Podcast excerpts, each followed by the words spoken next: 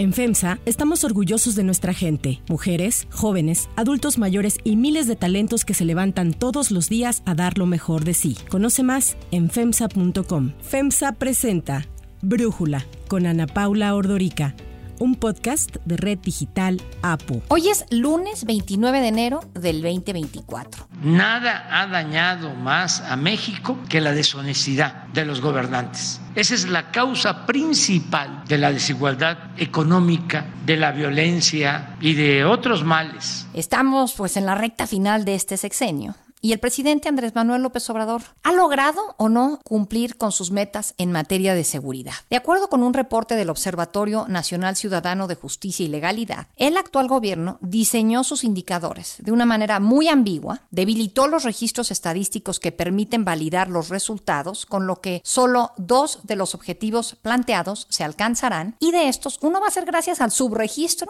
y a la manipulación de datos. Hemos reducido la incidencia delictiva, menos robos, menos robos de vehículos, menos feminicidios. Hemos reducido en un 20% cuando llegamos a la fecha el delito de homicidio, 20% menos.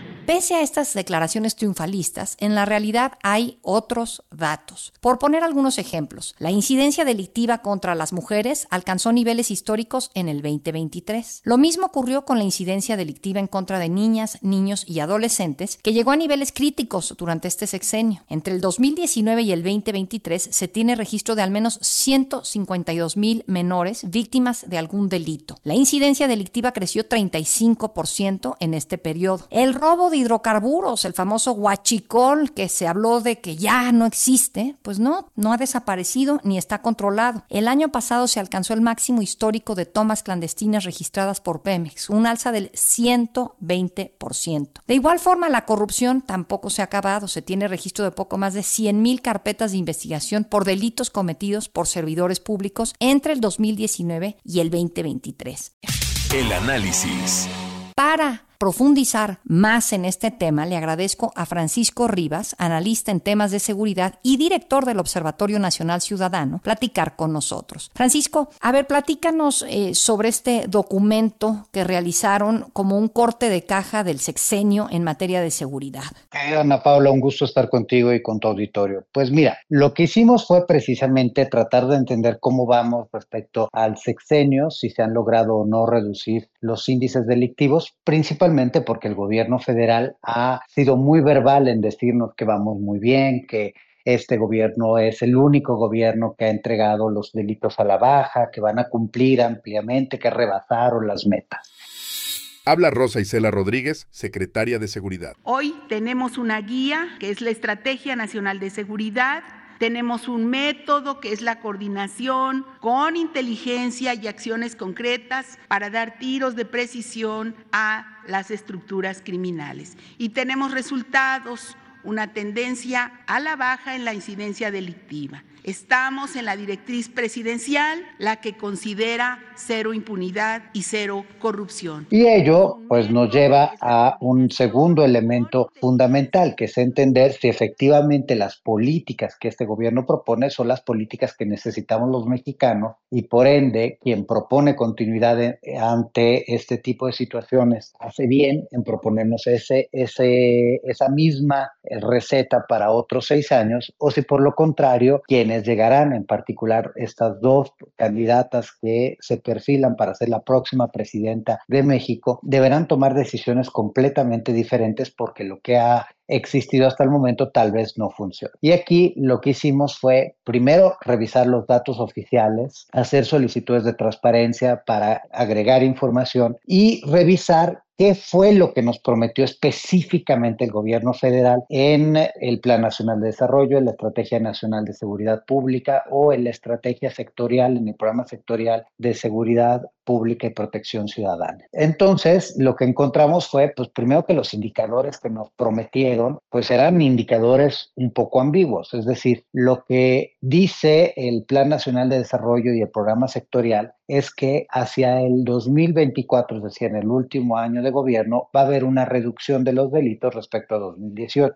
Digo que es ambiguo porque por un lado podríamos interpretarlo como que todo el sexenio va a tener la mitad de los delitos de 2018 o que solo se está previendo el resultado para 2024 sin decirnos qué nos debíamos haber esperado para 2019, 2020, 21, 22 y 23. Sea cual sea la situación, pues el resultado es desastroso. Por un lado, la tasa de homicidio doloso de 2018 era de 26 homicidios por cada 100.000 habitantes, 26 homicidios. Eso significaría que para el próximo año deberíamos tener 13 homicidios por cada 100.000 habitantes. Si nos enfocamos a los otros indicadores, o sea, si, nos, si lo pensamos como que en este sexenio habría la mitad de homicidios que en el sexenio pasado, según lo declaró en algunas entrevistas y en algunos otros eventos el presidente de la República, pues sí estamos muy lejos de ese resultado.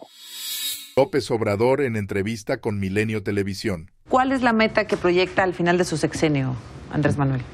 Yo quiero que bajemos eh, la delincuencia cuando menos a la mitad terminar a la mitad de lo, de lo que, tenemos, de la incidencia delictiva terminar con de los últimos de los últimos 10, mm, 12 años. A la mitad. Sí. Me dice. El sexenio pasado terminó con 102 homicidios por cada 100.000 habitantes los 72 meses y ya para noviembre habíamos rebasado los 110 homicidios por cada 100.000 habitantes. Es decir, nosotros calculamos que el sexenio terminará aproximadamente con 115, 116 homicidios por cada 100.000 habitantes, lo que es evidentemente mucho más alto respecto a lo que teníamos el sexenio pasado. Entonces, sea si es el 50% total, pues ese no se cumplió, pero tampoco se cumpliría si solo nos enfocamos a 2024. En 2023 la tasa de homicidio doloso fue de poco más de 23 homicidios por cada 100.000 habitantes y no hay forma, porque en ningún lugar del mundo, ninguna comunidad ha logrado de un año para otro reducir una tasa de 10 homicidios por cada 100.000 habitantes. Entonces, evidentemente,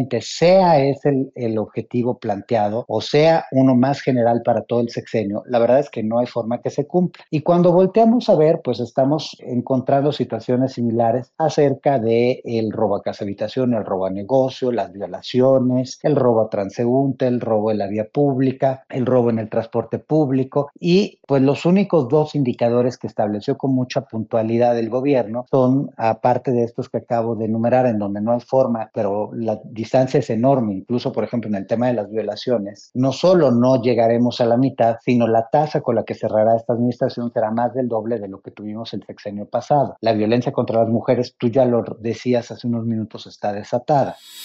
El gobierno del presidente Andrés Manuel López Obrador tiene un compromiso genuino con la población femenina. Estamos convencidos que eliminar la violencia contra las mujeres y las niñas es indispensable para lograr su pleno desarrollo, empoderamiento económico, social y político. Y así alcanzar la igualdad y la felicidad en todos los ámbitos de sus vidas. Y como te comentaba, los dos delitos que podrían en el papel aparecer como un logro de esta administración son el del robo de vehículo, que pues es un delito que desde 1997 ha mantenido un comportamiento a la baja y hay que reconocer que esta administración lo ha sostenido a esa baja. En el robo de vehículo automotor es lo más interesante. Este es el mínimo histórico desde que se lleva todo el tiempo las mediciones, 46.7% respecto del diciembre de 2018, porque es importante esta cifra porque claramente va a la baja, pero además ya se logró cualquier récord anterior ir hacia la baja en el robo de vehículos con la participación de todas las autoridades. Y el otro es el secuestro en donde el presidente presume disminuciones del 80%, cosa que no dicen los números. Los números hablan de una reducción de aproximadamente el 40% respecto al sexenio pasado, pero pues esa reducción es una reducción muy artificial nosotros hemos hecho un análisis muy profundo, hemos publicado información acerca de cómo los secuestros no los están registrando donde los deberían de registrar y en el documento pueden encontrar casos puntuales que nos exhiben que la cifra que se utiliza para hablar de secuestros y la de homicidio también, pero la de secuestros particularmente, es una cifra no confiable. Sí, a ver, justo tienes ahí un apartado en tu documento en donde hablan de la calidad de la información y pues anotan que ha sido una información deficiente. Entonces, ahorita que nos dices esto, Francisco, yo te preguntaría, ¿en dónde están las deficiencias? Pues mira, vamos a empezar por el secuestro y luego vamos al homicidio, que son los dos delitos donde logramos obtener esta información. En el secuestro empezamos a ver que a partir de 2020, hay que recordar que 2019 hubo un brote de secuestros y llegó a posicionarse como el segundo peor año de la historia en materia de secuestros. En ese sentido, a partir de 2020 empieza una baja sostenida del secuestro, que primero pensamos que estaba relacionada con la pandemia, es decir, el secuestro es un delito que ocurre en la vía pública, es muy difícil, hay casos, pero es muy difícil que se metan a tu casa a secuestrarte y pues eso nos hacía pensar que en realidad no estábamos viendo un tema de combate al delito, sino más bien una situación social que favorecía la disminución del secuestro. Siempre lo hemos dicho, ¿eh?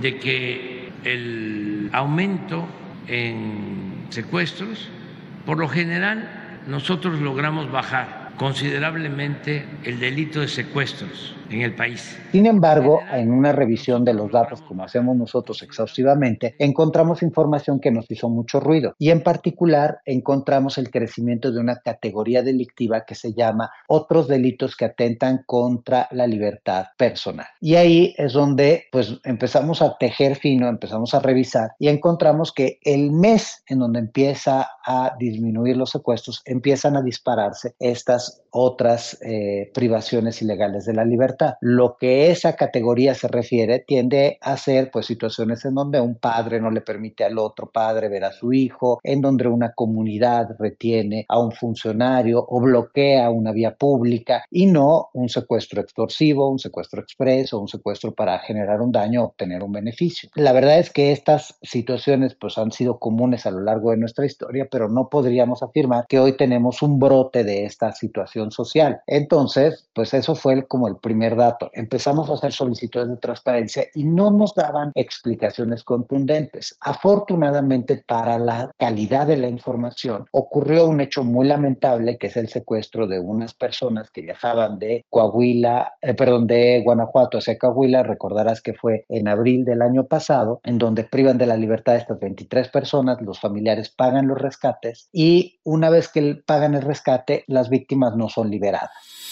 Reporte de Milenio Noticias. Grupo Eiffel, agencia de viajes y renta de camionetas con sede en Guanajuato, nos acaba de confirmar hace unos minutos que interpusieron una denuncia ante la Fiscalía General de ese estado, de Guanajuato, luego de la desaparición de dos camionetas propiedad de la empresa. Ambas unidades salieron la noche del lunes, es decir, antenoche, desde la comunidad de La Quemada, perteneciente al municipio de San Felipe Torres Mochas, Guanajuato, con rumbo a Saltillo, Coahuila. En una de las vagonetas iban el chofer y 15 pasajeros y en la otra unidad a mí iban el chofer y al menos seis pasajeros. Grupo IFEL nos informa que horas más tarde, ya en la madrugada de ayer martes, una de las unidades apareció en el libramiento de Matehuala, ya correspondiente aquí al estado de San Luis Potosí, pero sobre los ocupantes nada se sabe. Lo que sí nos precisaron es que sus familiares, familiares de estas personas que iban a bordo, han estado recibiendo llamadas telefónicas para exigir montos, montos eh, económicos como rescate. Al hacerse viral el caso, la autoridad se da la tarea de localizarlos e informa que no solo encuentra a estas 23 personas, las liberan, lo que es muy positivo, sino que liberan a otras 105 personas, o sea, estábamos hablando de 128 personas privadas ilegalmente de la libertad. El mes sucesivo, al revisar la estadística, nos llama la atención que San Luis Potosí reportó en 9 el número de víctimas de secuestro. O sea, ni siquiera estaban las primeras 23 personas registradas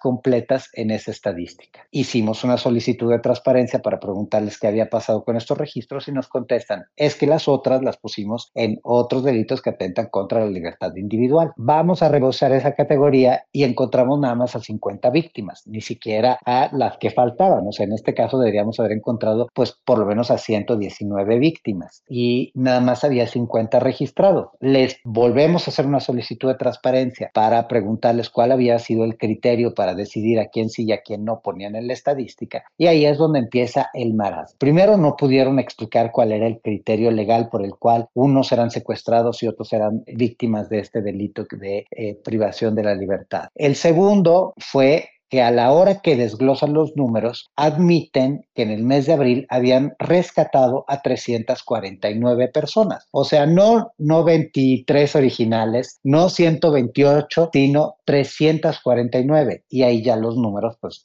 eran una, un marasmo, un galimatías que no se podía dar pie. Sucede que se dan otros secuestros masivos, siempre en San Luis Potosí, en Veracruz, en Baja California, en Guerrero, y la situación es exactamente la misma. Encontramos por lo menos subregistros de más de 600 personas en diferentes hechos delictivos a lo largo de nuestro país y aquí pues por eso decimos, es evidente que sí están registrando mal los secuestros, que no están, esas situaciones no son tan explícitas. A mí me gustaría ver que al final, cuando se presenten los datos aproximadamente el día 20 de febrero, encontraremos a estas personas, a estas 32 personas que habían sido privadas de la libertad en Tamaulipas y que pagaron rescate, que fueron liberadas por el grupo delictivo y si las registran completas así como tenía que ser.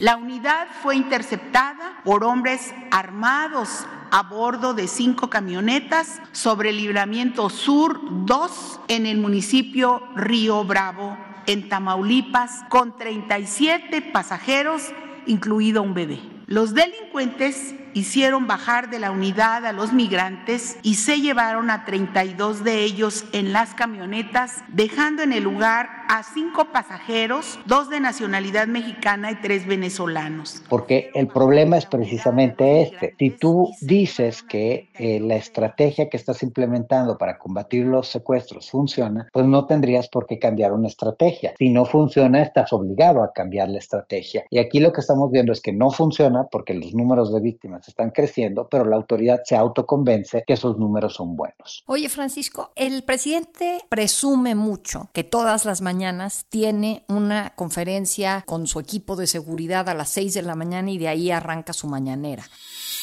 Estamos trabajando para serenar el país, para garantizar la paz, la tranquilidad. Todos los días estamos en eso, todos los días. A ver, contéstame algo. ¿Sabías de algún gobierno en el que se reuniera todas las mañanas el presidente y el gabinete de seguridad para atender el problema de la violencia? Es algo inédito, pero pues no por levantarse más temprano, pues...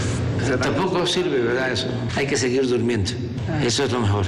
Bueno, adiós, adiós. ¿Qué piensan ustedes que saben de este tema? A mí me sorprende muchas veces que a las 7 que arranca la conferencia no tiene muy buenos datos de cómo está el tema de seguridad. Entonces he tenido la duda a lo largo del sexenio de qué es lo que realmente hacen en ese horario de las 6 a las pues, 6.58, 6.59 antes de entrar a la mañanera. ¿Qué información tienen ustedes sobre estas conferencias? Y no sé si nos puedas dar tu opinión. Pues mira, yo tengo información que me ha compartido las personas, yo no estoy ahí, evidentemente, entonces puedo nada más decir lo que nos han dicho, que efectivamente estas reuniones que sí ocurren no necesariamente se centran en el tema de seguridad y pues que en muchas ocasiones se habla de muchos otros temas que no tienen que ver específicamente con el tema de seguridad. Más allá de si son tan o no técnicas. Yo creo que, y esto se lo hemos dicho yo cuando fui invitado permanente del Consejo Nacional de Seguridad, se lo hice presente al presidente directamente. Es decir, tú no puedes tomar decisiones con base en lo que ocurrió ayer en materia de seguridad, por un simple y sencillo motivo, porque eh, las decisiones de seguridad tienen que ver con un problema, con un problema sistémico, no con una situación extraordinaria de un hecho delictivo. Si tú tomas decisiones a partir simple y sencillamente de un hecho, pues estás realmente tomando decisiones de un modo pues muy superficial. Y por otro lado, si ese no es el caso, o sea, si efectivamente la gente que participa en, estas reuniones sí toma decisiones con base en lo que ocurrió el día de ayer, pues también es una muy mala manera para tomar decisiones. Si no, pues ¿para qué las hacen? O sea, sea como sea, a mí me parece que es un desperdicio de recursos, es una pérdida de tiempo y no se han demostrado efectivas. Tan no se han demostrado efectivas que ninguno de los indicadores que el gobierno federal estableció se han cumplido a la fecha. El único es el secuestro y de nuevo, pues eso es gracias a la manipulación de datos. Una misma manipulación que encontramos también en el homicidio homicidio, donde no hay evidencia que las víctimas que han encontrado en las fosas clandestinas, tú sabes que en lo que va del sexenio va más de 5.000 fosas clandestinas, y no hay evidencia que confirme que todas las personas encontradas en esas fosas, uno, fueron identificadas y dos, fueran reclasificadas dentro de la estadística de homicidio doloso. En el segundo punto, y eso también es extremadamente preocupante, es que a partir de la supuesta disminución que reporta la estadística oficial de 2020 a la fecha, pues lo que encontramos es que en la medida en la que empezó a disminuir este delito, empieza a dispararse otra categoría jurídica que no está asociada a homicidios dolosos. Y esa categoría se conoce como otros delitos que atentan contra la vida y la integridad personal, que es una categoría que se utiliza para clasificar hechos como cuando tú induces a alguien al suicidio o cuando tú lo pones en una situación de peligro y eres corresponsable de ese peligro. Entonces, tú estarás de acuerdo conmigo que no hay un actual crisis de inducción al suicidio. No entenderíamos por qué es una categoría que está creciendo en más de un 20% anual. Otro aspecto que nos preocupa respecto a los registros de homicidios es el número de casos en donde los homicidios culposos no pueden explicarse a partir de un medio comisorio. Es decir, como tú sabes, los homicidios culposos están asociados a la impericia, a la imprudencia, a accidentes. Ahí es muy fácil decir, pues esta es víctima de accidente de tránsito, este es una persona que en una situación de juego la empujaron, se cayó y se lastimó la cabeza, no sé, formas que están asociadas a cosas que lamentablemente suceden en nuestra sociedad y que no tenían la intención de privar de la vida a una persona. Sin embargo, pues ha crecido la proporción muy importante de aquellos que no se puede determinar cómo perdieron la vida. Y ah. eso pues también es sospechoso, no es algo que corresponda a lo que hemos visto hasta el momento, que no se podría entender si no es por pues una abierta manipulación de la información, porque pues si murió por un accidente, murió por un accidente, que es la gran mayoría de las víctimas de homicidio culposo. Entonces, sí hay un problema también de registros de los homicidios y aún así estamos hablando que en cinco años, un mes, se han concentrado más de 171 mil víctimas de homicidio doloso, lo que equivale a un zócalo completo de víctimas este, sí, estas numeralias que traen en el documento son fuertísimas. Cuando hablas, pues justo, que las víctimas de homicidio equivalen a llenar el zócalo, las víctimas secuestradas a lo largo de este sexenio equivalen a 100 mil personas, es igual a tres autobuses llenos de pasajeros de la RTP. Cada mes extorsionan 800 personas, son nueve camiones del Metrobús de doble piso llenos, nueve camiones, 5 mil feminicidios equivale a llenar cuatro trenes del metro en este sexenio. Se han iniciado 1.300.000 carpetas de investigación por violencia familiar, equivale al doble de los libros que están en la biblioteca Vasconcelos, que es enorme. O sea, son unos números pues realmente alucinantes, Francisco. Y son números que tenemos que transformar en información que las personas puedan realmente identificar, porque cuando hablamos de 171 mil personas víctimas de homicidio doloso, no te la puedes ni siquiera imaginar, es un número tan grande que no lo imaginamos. Pero pensar que yo soy una persona que está en un evento social en el Zócalo y el Zócalo está atiborrado de gente y yo y todos los que me rodean hemos sido víctimas de homicidio, sí ayuda a entender el tamaño del fracaso en materia de seguridad de esta administración. Francisco Rivas, muchísimas gracias gracias por este análisis y por platicar con nosotros en Brújula. Gracias a ti por darnos este espacio y los invito a todos a que revisen el documento porque de nuevo debe servir para exigirle a las candidatas que sí tengan una propuesta y que esa propuesta esté centrada en las necesidades del país y no nada más en discurso. Muchas gracias. A ti, un abrazo. Antes de continuar, quiero pedirles que en la plataforma que nos escuchen, ya sea Spotify, Apple Podcast, la que sea su favorita, que por favor nos califiquen, de preferencia con cinco estrellas, y que también compartan el podcast y comenten lo que les gusta, lo que no, lo que sienten que le podemos mejorar. Ahí en Spotify hay la posibilidad de comentar. Todo esto es para que podamos seguir creciendo y ofreciendo el podcast para ustedes sin costo. Para cerrar el episodio de hoy los dejo con música de Kelly Clarkson.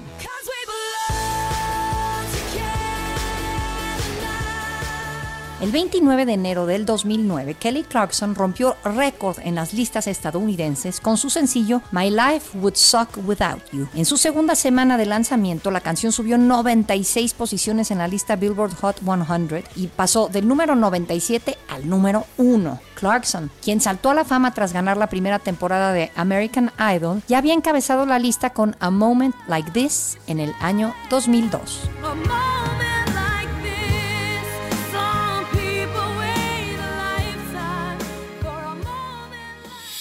Yo soy Ana Paula Ordorica. Brújula es una producción de Red Digital APO. En la redacción, Ariadna Villalobos. En la coordinación y redacción, Christopher Chimal. Y en la edición, Cristian Soriano. Los esperamos mañana con la información más importante del día. Oxo, Farmacias ISA, Cruz Verde, Oxo Gas, Coca-Cola FEMSA, Invera, Torrey y PTM son algunas de las muchas empresas que crean más de 245 mil empleos tan solo en México y generan valor como parte de FEMSA. FEMSA presentó Brújula con Ana Paula Ordorica, un podcast de Red Digital APO.